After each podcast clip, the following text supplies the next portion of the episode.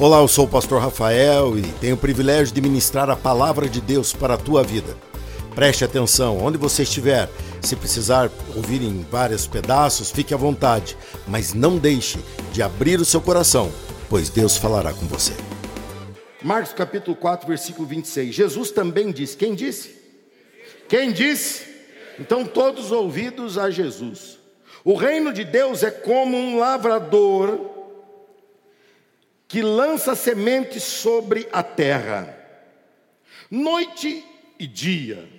Esteja ele dormindo ou acordado, as sementes germinam e crescem, mas ele não sabe como isso acontece. A terra produz as colheitas por si própria. Primeiro aparece uma folha, depois se formam as espigas de trigo e por fim o cereal amadurece. E assim que o cereal está maduro, o lavrador vem e o corta com a foice, pois chegou o tempo da colheita. Somos sementes já lançadas. E nas três mensagens, ou melhor, nas duas e hoje também, eu começo enfatizando o ponto de início do Evangelho. O Evangelho entrou na história por necessidade. O Evangelho entrou na história no momento da necessidade, e até hoje ele continua sendo a resposta à necessidade. O Evangelho entrou na história na queda do ser humano, lá no Éden. Lugar de comunhão, lugar de amizade, lugar de estar junto. Mas o homem voltou as costas para isso. E imediatamente, quando Deus vem e dá a sentença de separação, de rompimento, Deus emenda com a primeira pregação evangelística da história. Ele dizendo que ele próprio tomaria providências e a partir da semente da mulher, ele viria aquele que iria pisar a cabeça da serpente, que viemos a entender depois e reconhecê-lo e conhecê-lo, e nós temos um privilégio enorme, porque já vivemos com ele o Senhor Jesus Cristo.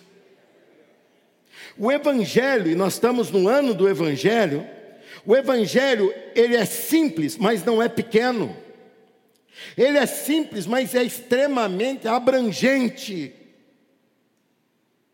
O evangelho, ele é força. E o interessante é que nessa série de mensagens que estamos falando de é, sementes já lançadas, que já estão geminando, já estão operando, nós estamos enfocando a expressão do agir inevitável de Deus.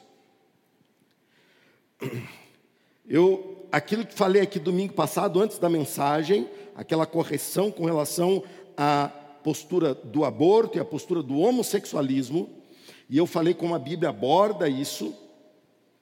Coisas que ninguém põe a mão, mas a Bíblia põe, eu tenho que falar o que a Bíblia fala. E o restante é contigo. Quem obedece ou não à palavra de Deus é você, é cada um. E eu mandei para um amigo meu, um vereador de Curitiba, foi meu padrinho de casamento, Ezequias, e hoje é vereador naquela cidade onde eu nasci. E eu mandei para ele porque eu sei que ele apanha muito, porque ele tenta defender isso, junto ao, ao poder público. E quando eu mandei para ele, dali a pouco, mal sabia eu que ele já tinha espalhado no grupo de pastores da cidade, já tinha espalhado para muitos colegas, e aquilo estava sendo levado em muitas frentes na internet. Já começaram pastores a entrar em contato e falando, pastor, o senhor precisa vir aqui falar sobre isso. Aí eu respondi: não, Fale você. Eu falo aqui, você fala aí. Se você se sentir encorajado, em frente. Porque Deus é por nós, quem será contra nós? Não podemos esquecer isso, não. E não podemos deixar que nos calem. Eu acho que deixei isso bem claro, né? Eu acho que isso ficou bem claro domingo passado, quando vocês viram que é num culto nosso, aqui, onde a palavra de Deus é nossa regra de fé e prática. Eu vou ter que ficar com dedinhos para falar da Bíblia? Não eu. Não eu. O Evangelho é irreversível. E quando eu falei isso, com o Ezequias, vereador, pastor também, ele falou assim: Pastor, eu estou recebendo muita crítica, mas você não tem noção como tem pessoas que estão mudando de ponto de vista por causa dessa palavra libertadora. Olha que impressionante. Então o evangelho ele traz um resultado que ninguém consegue segurar. Nós não temos que ficar falando do erro, nós temos que falar do acerto. É inevitável, é irreversível. É impossível de deter o evangelho. Então, por que muitos estão na igreja há tempo suficiente para ter experimentado uma transformação em todos os âmbitos da sua vida? Em todos os âmbitos, em todos os âmbitos. Por que, que ainda tem câmara secreta na tua vida? Por que, que ainda tem área de deserto na tua vida? Que não frutifica? E por causa disso, nós chegamos à conclusão que o problema não está na semente, que a semente é a mesma, o Evangelho sendo lançado em todos nós. O problema está na terra. A terra precisa ser trabalhada. E em nome disso eu venho trabalhando nesses três últimos domingos. Hoje eu quero quebrar um paradigma que, infelizmente, muitos colegas pastores deixaram que isso acontecesse. E eles começaram a dizer que o evangelho é só espiritual. Não é só espiritual, porque o evangelho é para mim, é para você. E você é só espiritual? Jesus era só espiritual? Jesus encarnou, e esse é o Evangelho. Jesus veio em nossa carne, e esse é o Evangelho. E por causa disso, muitos pastores só falam da casa no céu. E isso é maravilhoso, uma conquista de Jesus que nós não mereceríamos jamais. E nós teremos uma morada no céu. Mas o Evangelho também é morada na terra, provisória, mas é morada na terra, é estrutura na terra. Ou seja, o, o, não há como você se entregar a essa tendência de separar o Evangelho do mundo material. O Evangelho é o reino de Deus em nós. Ele vai conosco para o céu, mas eu ainda não fui para o céu, então o reino de Deus está aqui comigo. Está aí com você?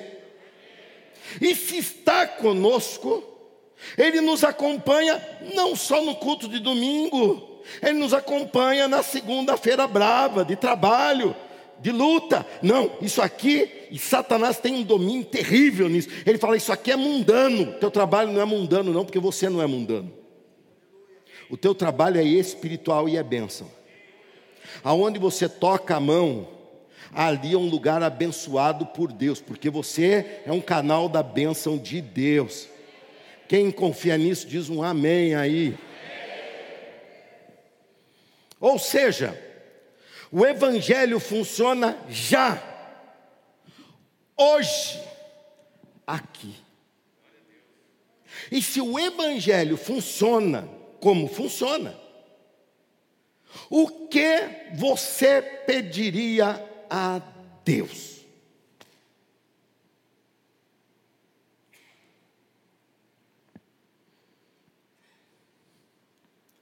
Há uma tendência de nós deixarmos de ser sobrenatural. Nós somos sobrenaturais. Olha, eu estou aqui falando que um dia eu vou morar no céu. Isso é natural?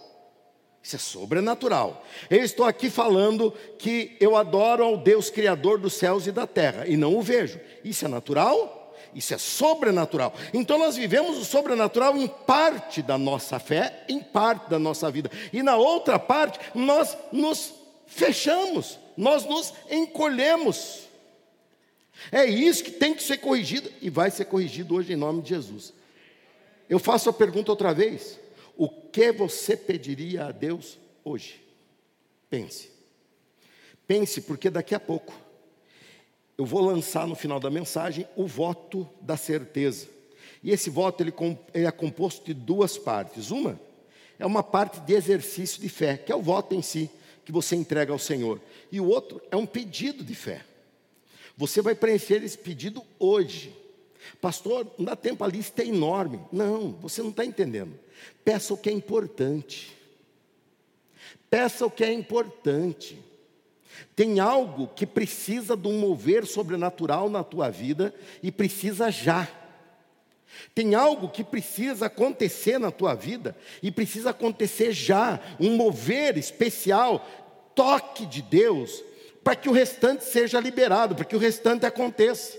E isso você tem que saber o que é. Se você não sabe, é sinal que você não para para considerar que Deus é sobrenatural. E hoje, quando eu comecei a lembrar desse assunto, eu lembrei-me do meu pai, que já me dá muita saudade. E faz só três meses que ele partiu, que Deus o levou. E eu lembro das histórias que ele me contava do que ele vivia. Ele viveu é, boa parte da vida dele na estrada, sozinho, como motorista de caminhão. E assim ele criou a mim, a minha irmã e também a minha mãe, a nossa família. Sustentou o lar. E o meu pai vivia numa época ainda mais precária, não havia comunicação móvel, não havia celular, havia, depois de um tempo, telefone, mas era um telefone que era ainda por fio, era uma coisa muito, muito falha. E ele tinha os prazos, tinha, é, num país continental como o Brasil, ele tinha que fazer valer, porque o ganho era pequeno, então ele tinha que fazer valer. E ele contava histórias de cuidados de Deus, que aquilo me deixava impressionado. E eu, nos últimos dias que estive com ele, passei, Deus me deu um privilégio muito grande de eu ficar com ele, quando eu mostrava fotos do caminhão dele, que eu desenhei milhares de vezes, mas eu mostrava fotos, todas as vezes ele falava, é o meu, era o meu cantinho de oração. Ele não dirigia um caminhão, ele vivia o sobrenatural de Deus na boleia de um caminhão. Eu não sei se você faz o que você faz, mas eu sei que você vai passar a fazer com a presença do Espírito Santo ao teu lado. E ele contou uma história que me marcou muito. Ele era época de carnaval no Nordeste. E ele chegou um posto conhecido, quem é da estrada sabe que conhece todos os detalhes, até pelo nome as pessoas de onde você sempre para. E ele chegou lá para descarregar, era sexta-feira de manhã, sexta-feira, véspera de carnaval. Se não me engano, foi em Salvador. Salvador ou Recife. Mas, ou seja, as duas cidades são extremamente carnavalescas. E parava tudo. E ele chegou ali e falou, era sexta-feira, ele falou, puxa, ainda dá tempo, porque é sexta-feira de manhã. Então ele chegou, foi tomar um café ou abastecer e falou, já com o pessoal, eu vou lá. Aí tinha alguns perto, falaram, nem adianta ir, porque nós viemos de lá, porque está tudo fechado. Era para descarregar na antiga Mesbla, que era uma loja de departamentos, que não existe mais, mas existiu aí, quem é da minha idade vai lembrar e frequentou já esse lugar também. E ele chegou e falou assim: Mas eu vou. Eles falaram: Não perca seu tempo. Está vendo aquele caminhão, aquele, aquele, aquele, aquele? Mostrou vários caminhões, está ali parados. Todos eles foram lá, estão carregados para essa loja. E tiveram que voltar, só vão receber quarta depois do almoço. Meu pai ouviu aquilo e foi para o seu canto de oração, que era a cabine do seu caminhão. Ele chegou lá e falou: Meu Deus, eu sou crente no Senhor. Eu não quero ficar aqui vendo essa festa do diabo chamado carnaval. Eu não quero ficar aqui vendo essa anarquia diabólica. Eu quero voltar para minha casa, eu quero trabalhar. E então Deus o moveu falou: Vá lá, faça a tua parte. Quando eles viram funcionando o caminhão, outro já gritou falando assim: não adianta ir, está tudo fechado, você não vai conseguir nem, não tem nem quem te atenda. Ele falou: eu tenho que obedecer a minha fé, ao meu Senhor. E foi, chegando lá, ele chegou àquela rua que era para estar entupida de caminhões, entupida de gente carregando, carregando, estava deserta. Ele chegou àqueles portões enormes do centro de distribuição deles, todos fechados, sem nem ter como olhar lá para dentro. Mas ele parou na frente, desceu e começou a insistir, bater no portão e fazer barulho, bater palma e chamando e chamando e chamando. Dali a pouco apareceu uma pessoa. E essa pessoa chegou, abriu o portão e disse: Até que enfim você chegou, porque eu já estava cansado de lhe esperar. Ele então entra, aquela pessoa contrata, liga aí, e pessoas aparecem para descarregar. Quando estava descarregando, ele falou assim: ó, olha, me falaram que era para dar essa atenção para você. Você vai fazer o seguinte: se você aceitar, eu tenho uma carga aqui para você carregar e descarregar, provavelmente depois do carnaval. Ele falou: bem, dependendo para onde é, se for interessante, eu pego, lógico. Eles falaram: é para Curitiba. Ele foi a cidade que eu moro, é lógico que eu pego. Ele falou: então, deixa o caminhão aí, porque nós vamos já aproveitar e carregar o que é para levar. E então ele descarregou, carregou, voltou para o mesmo posto. Chegando lá, eles olharam, e quem entende já percebe que o caminhão está carregado, está pesado. Eles olharam e falaram: está vendo? Falamos para você não ir, você perdeu o seu tempo. O caminhão está carregado. Ele falou: Não, mas não está carregado da mesma carga, não. Eu descarreguei e carreguei. Eles falaram: Eu não acredito. Ele, ele chegou e falou assim: Olha aqui, ó, anota. Estou carregado para Curitiba, estou indo embora. Vou passar o carnaval perto da minha família, estou indo embora. Demorar dois, três dias para chegar e chegaria e poderia passar um dia ali. Ele falou: estou indo embora. E eles olharam e falaram assim: Mas como? Se nós fomos lá e ninguém quem deixou um recado, deixou um recado dizendo que era só quarta depois do almoço. Como isso aconteceu? Por que atenderam você e por que não me atenderam? Ele falou: Eu vou te contar o segredo. Quando vocês me falaram que isso não ia acontecer, eu entrei no meu caminhão e orei ao meu Deus, e o meu Deus deu ordem aos seus anjos. E quando eu cheguei lá, tinha um anjo me esperando. Me esperando crentes em Jesus Cristo, nós temos que viver sobrenaturais para pregar o Evangelho. Porque se ele ficasse ali três dias falando, quatro dias falando de Jesus, ninguém ia dar ouvidos. Mas como ele, Deus deu um diferencial para ele, Deus deu uma, uma situação em que ele se destacou. Ele foi fiel ao destaque e falou: Entendi porque o Senhor fez isso. O Senhor fez isso para me abençoar é verdade, mas o Senhor tem um propósito maior ainda, que é salvar esses colegas que estão aí. Nós não podemos ser tímidos, porque o que o mundo vê é o material, o que o mundo vê é o profissional, e é ali que Deus vai impactá-los, é ali que Deus vai operar. Então, nessa terceira mensagem, ou melhor, só recapitulando, a primeira eu falei sobre você deixar o passado, você curar o passado, você tratar o passado como passado e prosseguir para, para o que Deus tem. Domingo passado falei sobre você corrigir o teu presente e você ver que Deus tem interesse no, no, na tua vida de busca de perfeição a Ele, para Ele, por causa dele. E hoje eu vou falar sobre você abençoar teu futuro.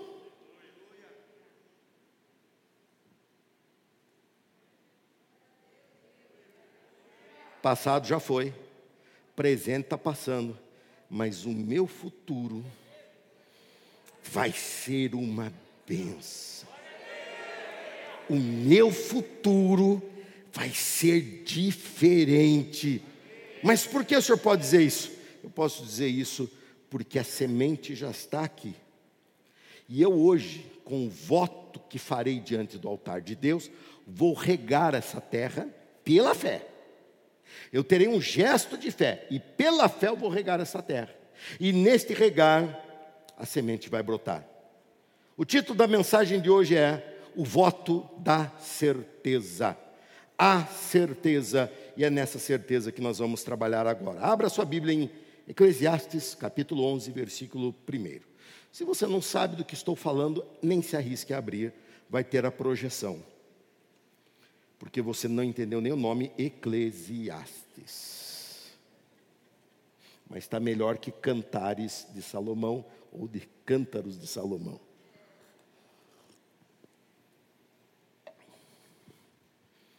Eclesiastes, mas até a água está quente hoje.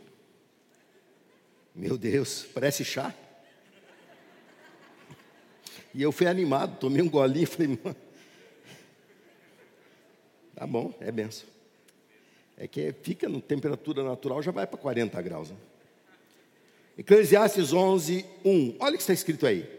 Envie os grãos da sua colheita mar afora. E com o tempo, com o quê? Com o tempo, isso lhe trará retorno. Eu cresci na versão revista e atualizada, que diz assim: lança o teu pão sobre as águas, e depois de muitos dias o acharás. E eu confesso que isso me deixava incomodado, porque eu cresci e de criança, criança, a primeira coisa que ela faz quando você fala, ela imagina o que você está falando. Então eu imaginava o quê? Eu ir para a beira de um rio, porque ela lança teu pão sobre as águas, eu ir com um saco de pão. Porque era isso que estava escrito. E eu começava a lançar o pão sobre as águas. E ali diz: E depois de muito tempo o acharás. E eu pensava: para que, que eu quero achar esse pão todo molhado? E segundo, como é que eu vou achar esse pão? Porque se o rio só vai para lá. E assim eu fui crescendo com esse dilema. Mas graças a Deus que hoje nós temos uma versão mais detalhada que cita o grande propósito que era por trás disso. O propósito de você olhar além do tua capacidade, além do teu hoje. Então ele diz, coloca outra vez Eclesiastes 11, 1, por favor. Coloca lá escrito lá, olha lá, envie os grãos da sua colheita mar afora, mar afora, e com o tempo isso lhe trará retorno. Primeiro ensinamento de dois que vou deixar para vocês nessa curta mensagem, porém necessária. Mar afora é a imensidão da fé. Você pode repetir? Mar afora é a imensidão da fé. Vamos repetir outra vez juntos, só para gravar? Mar afora é a imensidão da fé. Se você levar em conta o planeta que vivemos, você vai entender de que proporção Deus está falando aqui. Se você lembrar que o nosso planeta é 70% coberto de superfície de água e só 30% coberto de superfície de terra, você vai começar a entender que vale a pena esse investimento. Você vai começar a entender que agindo somente nas tuas forças, ou seja, agindo somente naquilo que dominamos, que é a terra, nós conseguimos alguma coisa. Agindo somente na força do nosso trabalho, nós conseguimos alguma coisa. Agindo somente na força da nossa capacidade, nós conseguimos alguma coisa. É o que nós dominamos, é a terra, é a parte coberta por terra seca. É o 30%. Mas agora ele vem e nos desafia dizendo: vá além, porque eu criei o mundo todo para vocês, e no mundo todo, onde o meu servo tocar a mão, ali começa um trabalho diferenciado. Então eu abro para vocês não 30%, mas eu abro para vocês o 100%.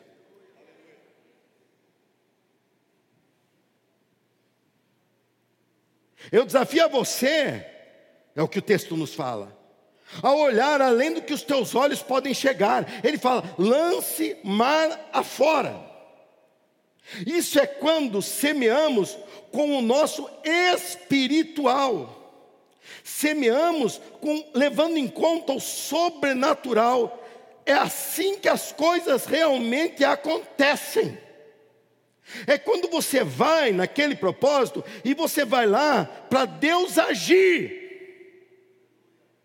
Me lembrei agora quando minha família finalmente pôde vir morar na mesma cidade que eu estava. Fiquei sete anos isolado da família no sentido de moradia, visitando apenas.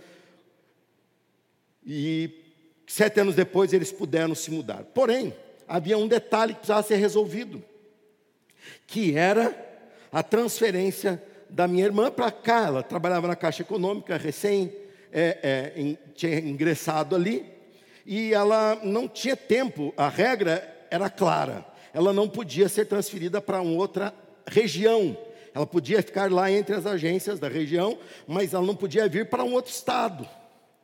E então eu pedi auxílio a quem eu podia aqui e fui falar com um superintendente da Caixa Econômica que ficava ali em Jundiaí.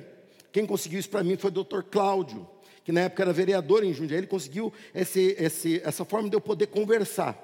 Mas eu via que ele estava com dedos para falar, e então, quando nós chegamos, é, o, ele me chamou de lado e falou assim: Pastor, olha, ele já me avisou que é impossível fazer isso.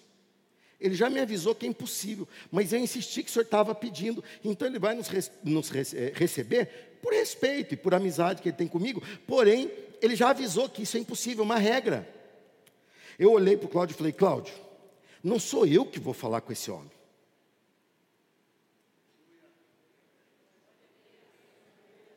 Não é você que senta na mesa para trabalhar. Não é você que vai na bancada onde você trabalha. Não é você que arruma o carro que você arruma. Não é você que entra na sala de cirurgia para operar. Não é você que atende um paciente nos seus dentes. Não é você que pega uma parede para pintar. Não é você sozinho. Eu estou bem acompanhado. Quem mais? Chegamos diante daquele homem. E aquele homem começou com aquela velha história: quer água, quer café, quer café, quer água. E, eu, e ele falou: olha, o doutor Cláudio adiantou para mim o que o senhor quer, o que o senhor está pedindo, mas infelizmente a regra é assim, assim. Eu deixei ele terminar de falar. Quando ele terminou de falar, eu falei assim: olha, Deus me chamou para vir para cá. Deus me chamou para eu vir para cá, Deus tem um propósito com a minha vida aqui. Eu vim para cá por um chamado de Deus, eu não vim para cá por vontade minha somente, embora eu queira ter vindo, mas eu vim para cá por um chamado de Deus. Deus está no controle de tudo isso, Deus está para fazer essa obra na minha vida. E eu fiquei por sete anos sem poder conviver com meu pai, com a minha mãe, com a minha irmã, com os meus sobrinhos, sendo que nós éramos uma família extremamente unida, de convivência é, é, diária. Eu falei, eu perdi isso, mas agora Deus está me dando essa oportunidade. Então eu peço que o Senhor faça o seguinte: que o Senhor é, abra a exceção, porque minha irmã precisa mudar para cá, e ela precisa mudar para a região, para que a minha família venha morar aqui. Aí o homem olhou para mim e falou assim: depois da manhã eu tenho uma reunião em Brasília com o superintendente nacional e eu vou voltar de lá com a permissão da sua irmã para vir para cá. O doutor Cláudio que estava comigo, ele olhou para mim e fez assim. Eu não estou entendendo. Eu falei, nem eu, mas eu estou crendo. Ainda meus pais morando lá, porque era tempo de aula, meus sobrinhos não tinham como parar a aula no meio do caminho, minha irmã foi a primeira a vir, a que não podia vir foi a primeira a vir para cá. E depois meus pais mudaram para cá. Por quê? Porque eu fui falar com o camarada em nome do Senhor dos Exércitos. E não fui na arrogância, não. Eu fui explicar para ele que a minha vida não é isso que ele está vendo. Não é o 30% de terra. A minha vida é o 30% de terra e mais 70% de água. Eu sou espiritual. Eu vivo sobrenatural de Deus. Veja só como Jesus operou isso. Jesus trabalhava ensinando o natural, no natural, o sobrenatural. Ele estava ali, os discípulos reclamando: Mestre, pescamos a noite toda, nada pegamos. Ele falou: então volte, volte e lance a rede do lado direito do barco. Não, mas não adianta, que diferença faz? Lado direito, lado esquerdo, um barco de um metro e meio de largura? Não faz diferença. Mas aí Pedro fala assim: Senhor, sobre tua palavra, sobre tua palavra, eu lançarei a mesma rede, no mesmo mar, no mesmo lugar, que é pertinho de Betsaida. Eu vou no mesmo lugar lançar, mas sobre tua palavra eu vou pescar. E eles lançam a rede. E de repente, quando vão puxar, a rede estava a ponto de se romper, de tão cheia de peixe peixe de comer ou não? Era espiritual aquele peixe? Não era peixe de comer, era natural, era material. Deus está no controle da nossa vida. Deus está no controle do universo. E esse mundo só não ruiu porque Deus ainda mantém a noiva do seu filho aqui, a igreja do Senhor Jesus Cristo. Você tem que entrar pelo caminho do sobrenatural.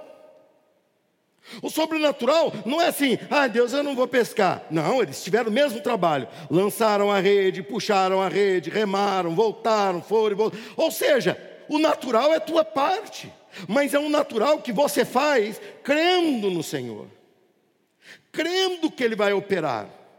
A proporção da possibilidade, como falamos, vá mar afora lance mar afora em imensidão da fé, a proporção das possibilidades é maior, a proporção é maior quando associamos o lançar ao confiar. Porque entenda uma coisa, sai da nossa mão. Sabe por que poucas pessoas se lançam nas águas? Se lançam, lançam o pão sobre as águas, lançam o fruto da sua colheita sobre as águas, porque isso sai da sua mão. E nós temos um quesinho de domínio, de controle. E eu vou controlar, e porque eu vou controlar, então vai dar certo. Não, irmão, as coisas de Deus são maiores do que você, as coisas de Deus para a tua vida são maiores que você. Não tenha medo disso estar passando na, em outras mãos, porque Deus é o responsável pelo projeto, Ele está acompanhando cada etapa e Ele tem um compromisso de retorno para a tua vida. Vejam só, eu conheço e hoje lido com muitos pastores, não só daqui, mas de outros lugares. E eu vejo muitos pastores que vivem num controle. É terra, é natural, é onde eu me sinto à vontade, eu sou da terra, então eu tento controlar. Mas isso é só 30% do que pode vir a ser.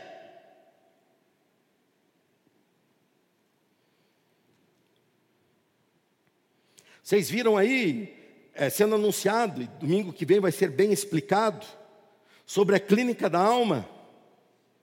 Um time orientado por pastores, na responsabilidade do pastor Rogério, preparado para acompanhar, para. Mas aí você fala assim: não, eu só falo se for com o pastor Rafael. Você está nos 30%. Está entendendo? Está entendendo? Você não entendeu ainda que isso aqui já saiu da minha mão faz tempo. Você não entendeu ainda que essa obra não é obra de um, é obra de centenas.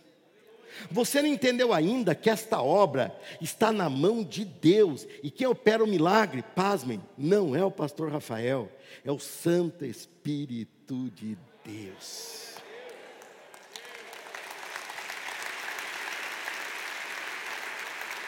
Eu poderia ter me apegado e falado: não, eu vou ficar, eu vou segurar, eu sou novo ainda, tem muito tempo pela frente. Mas eu olhei e falei: não, Deus, eu vou lançar, eu quero viver a imensidão da fé, eu quero ir mar afora. Mas para eu ir mar afora, eu precisava me multiplicar e estar presente em lugares que eu não posso estar. Ou seja, proporcionar um avanço do ministério. E então eu falei: não, não dá mais para ficar sozinho, chamei o pastor Luiz. Pastor Luiz, coloque em pé. De repente olhei e falei, mas é muito para mim, pastor Luiz. Mesmo assim, o pastor Luiz na época não corria, ele só andava, então era mais demorado, então não dava não dava. Eu falei, então, vamos convidar o pastor Rogério, por favor, se coloque de pé. Mas, pastor, não é o pastor Rafael. Não, não é o pastor Rafael. É o pastor Luiz, é o pastor Rogério, é o pastor Rafael. Eu falei, mas é pouco ainda, temos que multiplicar mais. E no mesmo dia começa o pastor Leandro e pastor Danilo juntos, se preparando. Aí olhamos e falamos, mas temos nossas crianças. Chamamos a pastora Veri, que assistiu aqui de manhã e agora está à noite lá com as nossas crianças. Mas vimos que ainda era pouco, e então chamamos evangelista Daniel, Luiz, Leandro e Cláudia Joana, e, esses, e esse número fala, pastor, mas para que só o senhor está pregando? E eles estão ali, você não está entendendo. Isso aqui é multiplicação, multiplicação, é multiplicação do que virá. Isso aqui é multiplicação do que virá. Eu olhei e falei assim: nós estamos dando conta, eu e os, os mais antigos, estamos dando conta, mas não daremos. Não daremos. Pastor, o senhor está olhando para onde? Para a terra ou para o mar? É para o mar. é a imensidão do que Deus vai fazer nessa igreja. Mas Deus já fez muito, é pouco comparado ao que Ele ainda vai fazer. Glória a Deus pela vida desses, que se multiplicam, se multiplicam. Pode se assentar. Quando ele fala sobre você lançar, é você lançar em confiança, é lançar além do que você pode ver, do que você pode dominar, isto é fé. Mas nós temos que agir pela fé. Vejam, nós temos um estacionamento, todo esse prédio aqui embaixo estacionamento, toda a praça estacionamento. Não é suficiente. Então temos uma rua lá que já está indo até lá embaixo. Não é o suficiente, porque ainda temos lugares aqui para as pessoas virem. No culto da manhã é mais complicado ainda, porque pessoas só vêm de carro, poucas pessoas vêm de ônibus, porque não temos a nossa frota correndo. E há muitos anos atrás, na verdade, antes de comprarmos aqui, nós já pegamos um terreno aqui embaixo para limpar uma época que eu queria fazer estacionamento dos ônibus, crendo que aqui nós iríamos comprar um dia. Quando eu vi aquilo era todo enrolado em documentação, 3 mil metros quadrados, 3.070 metros quadrados, aqui na frente da escolinha aqui. Mas nós fomos lá, capinamos. Quem estava naquele dia que nós fizemos essa limpeza lá? Tinha rato para tudo que é lado. Tinha rato. Mas matamos lá. Alguns. Mas deve ter achei outra vez. E acabou que eu vi que aquilo era enrolado documento. Falei, não, não quero, não era, eu não ia tratar nem com o dono. Eu falei, para a igreja isso é complicado. Eu vou alugar aqui e vão falar que nós somos como, sei lá, sem, sem terra, sem teto, estamos invadindo. Falei, não, não vamos fazer isso. E Deus preparou um outro lugar para alugarmos, e estamos lá alugados até hoje. O tempo passou, mas o meu pão estava lançado em cima da água. Estava ou não estava? De repente, quando foi no finalzinho do ano passado, chega um rapaz, ô oh, senhor pastor aí, sou, eu poderia levar uma proposta para o senhor, uma ideia, estamos vendendo aqui terrenos, eu falei, ah, por favor, venha, tem interesse. Ele veio e falou dos terrenos, todos foram leiloados, e quem comprou no leilão, o leilão é muito bom porque ele sai sem ônus anteriores, sem problema, e eles agora querem vender, e a primeira pessoa que eles pensaram foi a gente. Eu fiz o cálculo, dá para a gente colocar mais de 800 carros lá durante o culto. E nos dias de semana, nossa frota de ônibus fica ali parada. Ou seja, ideal. Aquilo que lá atrás, antes de comprarmos aqui, eu já via como ideal. Deus deu um tempo. Aí quando eu vi isso, o rapaz terminou de falar. Ele falou, então, é, eu não fiz pergunta nenhuma para ele. Ele falou, porque aqui, porque a região, como se eu não tivesse aqui há anos. Mas tá bom, deixei falar. Quando ele terminou, eu falei assim: esse terreno já é da igreja. Ele falou, mas o senhor não quer saber o preço? Eu falei, eu não quero saber o preço porque eu não tenho dinheiro. Então o que você falar para mim vai ser caro. Não vamos falar de preço, vamos falar de realidade. Esse terreno já é da igreja. Eu falei, se você não usufruir do privilégio de vender para a igreja, outro vai usufruir. Se você sair outra outra tentação aparecer de recurso para você, venda, aquele dinheiro vai ser maldito na tua mão. Não, porque você tem que logar um espiritual, um sobrenatural em cima do camarada. Ele deu aquela tremida. Eu falei, mais vale aquilo que é de Deus do que aquilo que é do diabo. Esse terreno já é da igreja. E o camarada fica desesperado. E Deus é tão bom, porque daí ele saiu, eu dobrei o joelho e falei, Deus amado, põe tua mão e segura essa documentação por um tempo para o Senhor mostrar uma luz no caminho para eu ver o que, que eu faço, porque eu não, nem imagino para onde eu ando. E o camarada me ligou, oh, pastor, falta duas certidões ainda. Nós não podemos fechar já o negócio, tem duas certidões para sair. Eu falei, puxa vida. Eu já estava já quase pronto para a mudança. Sem falar preço. Ele não falou preço comigo hora nenhuma. Até agora ele está angustiado. Que ele fala, como é que esse homem está dando andamento num processo que ele não quer saber o preço. Aí eu, ele estava no meu gabinete, eu falei, você está vendo tudo isso aqui? Contei a história de como foi, a história de como chegamos, a história de. Ele olhou para mim e falou: então como é que o senhor vai comprar isso? Eu falei: eu vou comprar pela fé. Porque nós chegamos aqui pela fé e eu não vou abandonar tudo que eu já aprendi de Deus. Eu aprendi que se crermos, Deus vai manifestar a sua glória. Nós vamos pela fé. E pela fé nós vamos conseguir chegar. Vejam só, pela fé nós estamos vivos, é verdade ou não? Depois de dois anos de pandemia, chegamos até aqui pela fé, graças a Deus. Quem mais está vivo pela fé, dá um glória a Deus. Pela fé nós vamos para o céu, nós somos salvos. Então por que nós não podemos afirmar que pela fé nosso trabalho vai dar certo, pela fé nossos negócios prosperarão, pela fé a comida na panela não faltará, pela fé? Porque nós não vamos ao mar afora e ficamos nos detendo na segurança da terra onde dominamos? Não, vá naquilo que Deus domina. Não se limite àquilo que você domina, vá naquilo que Deus domina. Deus tem um plano grande para cumprir na minha vida, na tua vida, e para isso Ele tem que ver em nós atitudes de fé. O mar é imenso, e essa imensidão é a imensidão da fé. Haverá muito retorno, haverá muitas surpresas. O mar tem para nos dar aquilo que o mundo não conhece, porque o mundo não acredita de semear no mar. Mas nós obedecemos a palavra de Deus e lançamos sementes sobre o mar. Mar afora. Aqui ele se referia muito provavelmente ao tempo dos, da, do, do comércio exterior, que era tudo por navio, e o Mediterrâneo levava e trazia.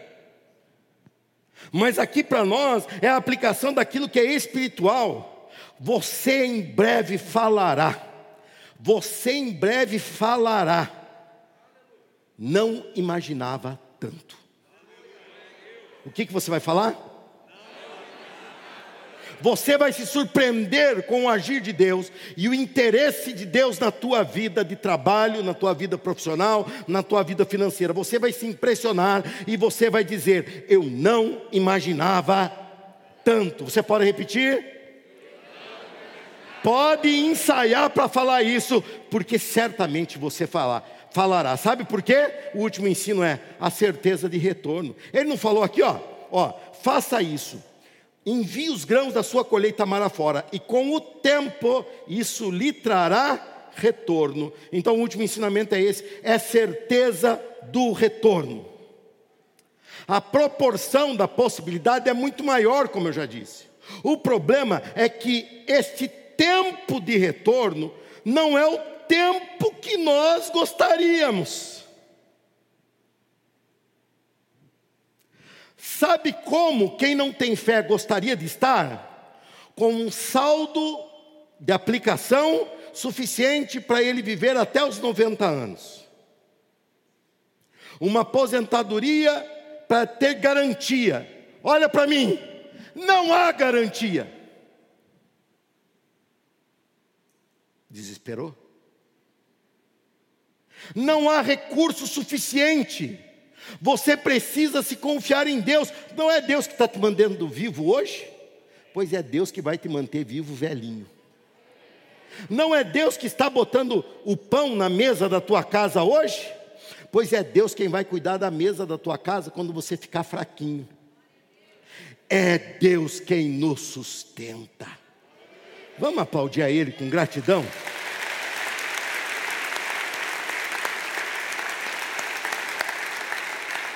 Entra aqui a confiança no tempo de Deus. E o tempo de Deus é muito melhor que o nosso tempo.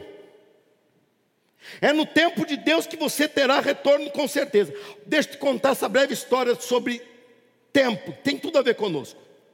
Quando eu vim para cá, essa igreja já desfrutava de um prédio próprio. Eu comecei a vir para cá em 93, foi quando eu conheci, e aquele prédio tinha sido inaugurado, recém-inaugurado. Esse prédio existe ainda ali na Francisco Pompeu, no São Bernardo, hoje a igreja onde o pastor Alexandre Peruc pastoreia, meu amigo está lá é, pastoreando a igreja, compraram daquele que nós vendemos aqui.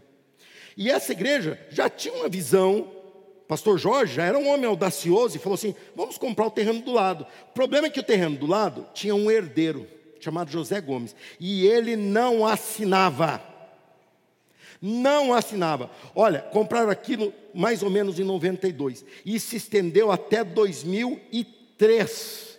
E o homem não assinava. Fizeram proposta de pagar o dobro para poder tomar posse do terreno. E ele não aceitava, pelo contrário, teve confusão que foi preciso até intervenção. Uma coisa horrível.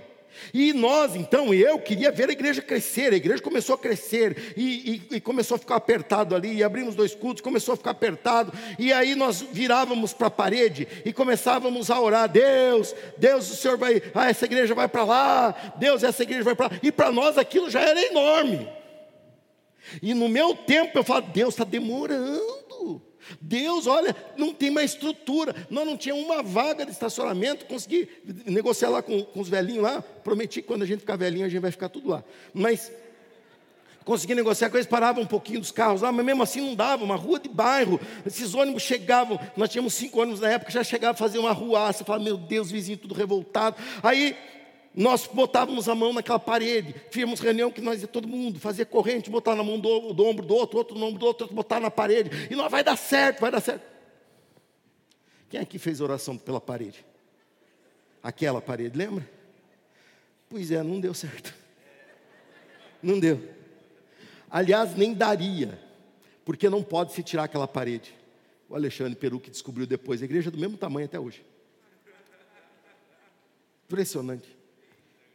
Nós tínhamos tanta expectativa que nós compramos o terceiro terreno. E se Deus liberasse aquele terreno, nós tínhamos construído ali um templo, talvez até para umas 900 pessoas, um, com galeria e tudo, talvez para umas mil pessoas, e nós já teríamos problema, porque só no culto da manhã eu tive muito mais que isso, e só no culto da noite eu tenho muito mais que isso. Como é que nós íamos ser aquilo que Deus tinha planejado para nós, se eu queria que Deus trabalhasse no meu tempo?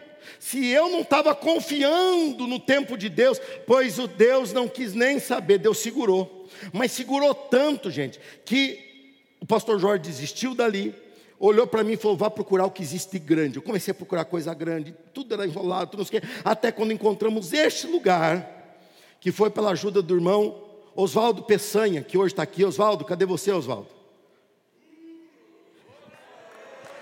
O glória dele está mais fraquinho ainda.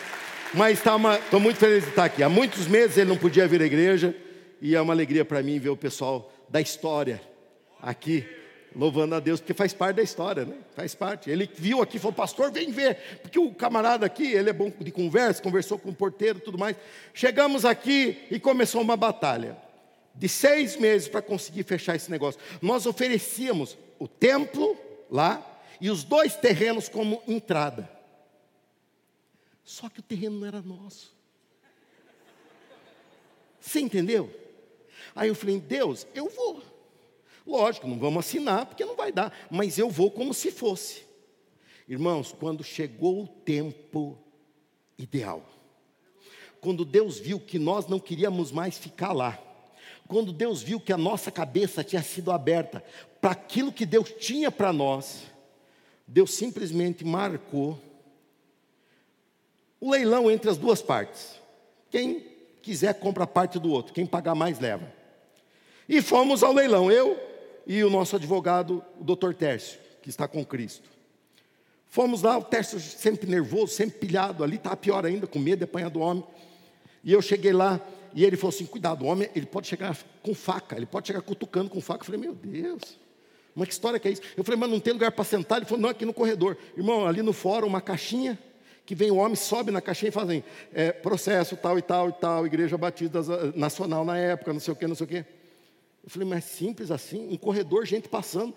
Eu falei, esse homem passa, me dá uma estocada aqui com uma faca aqui. O que, que eu fiz? Eu falei, eu vou encostar na parede. Deus cuida da frente.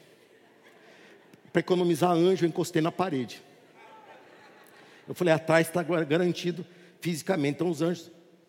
O homem simplesmente não apareceu compramos pelo valor mínimo. Um homem simplesmente não foi. Aí eu mandei recado pelo filho dele, o que aconteceu? Até fiquei preocupado, morreu. Não digo que achei ruim, mas fiquei preocupado. Fiquei preocupado, né? Aí eu mandei pelo filho dele, o que aconteceu? Ele falou assim: meu pai cansou de brigar por isso. Que hora que ele cansou de brigar por isso? No tempo que Deus determinou. A tua vida não está entregue ao léu da sorte, a tua vida está na mão de Deus. Deus está controlando o tempo. Deus, na hora certa, vai se levantar, vai te surpreender e você vai colher o que você nunca imaginou.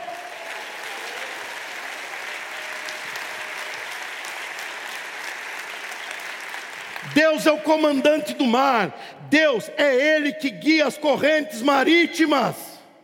Se você lançou o teu pão, se você lançou tuas sementes sobre o mar, não se preocupe que elas não estão desperdiçadas, elas não estão à deriva. Deus está conduzindo, Deus está conduzindo no mar do investimento, no mar dos negócios, no mar dos empregos, no mar das boas compras. Deus está conduzindo e por fim Deus trará de volta para você.